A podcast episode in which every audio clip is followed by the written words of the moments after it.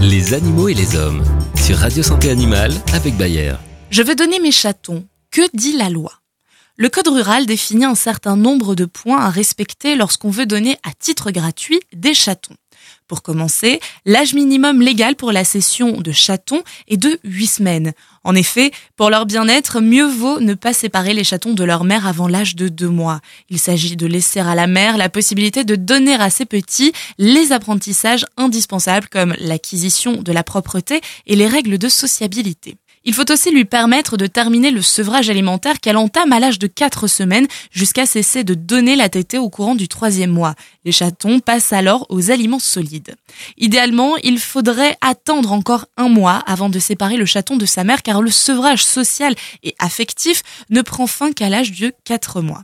Aussi, selon le code rural, tous les chats doivent être identifiés par tatouage ou marquage électronique préalablement à leur cession à titre gratuit, et cela quel que soit leur âge. Cette identification est à la charge du cédant.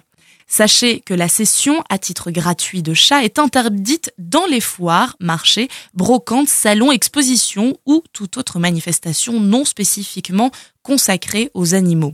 Enfin, si vous voulez passer une annonce pour donner vos chatons, vous devez, quel que soit le support utilisé, internet, presse écrite, affichette chez le boulanger, mentionner le numéro d'identification de chaque chaton, celui de la mère ainsi que le nombre d'animaux de la portée.